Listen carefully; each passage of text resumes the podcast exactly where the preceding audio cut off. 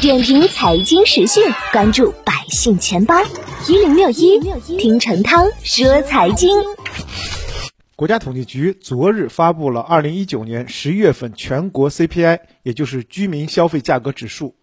从环比来看，CPI 上涨百分之零点四，涨幅比上月回落零点五个百分点。其中呢，食品价格上涨百分之一点八，影响 CPI 上涨约零点三九个百分点。而非食品价格由上月上涨百分之零点二转为持平。食品当中呢，苹果、柑橘和梨等水果大量上市，鲜果价格下降了百分之三。水产品供应也是充足的，价格下降百分之零点五。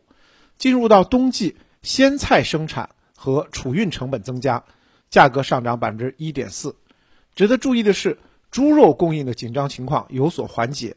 猪肉价格上涨百分之三点八。涨幅明显回落了十六点三个百分点，受到消费旺季及替代需求的影响，牛肉、羊肉、鸡肉和鸭肉价格有所上涨，涨幅在百分之一点三到百分之四点三之间。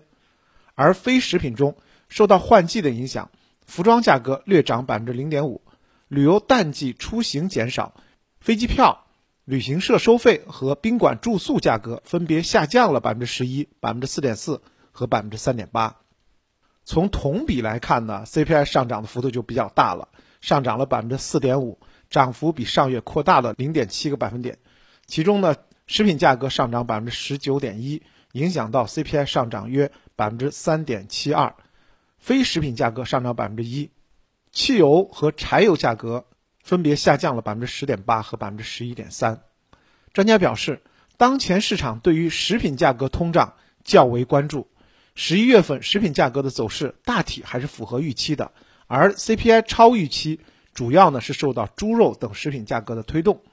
如果经济继续维持暂时企稳之势，非食品价格可能重现温和回升的迹象。叠加后期元旦、春节等节日因素，仍有可能推动猪肉等价格的走势。CPI 可能在今后一段时间继续超出预期。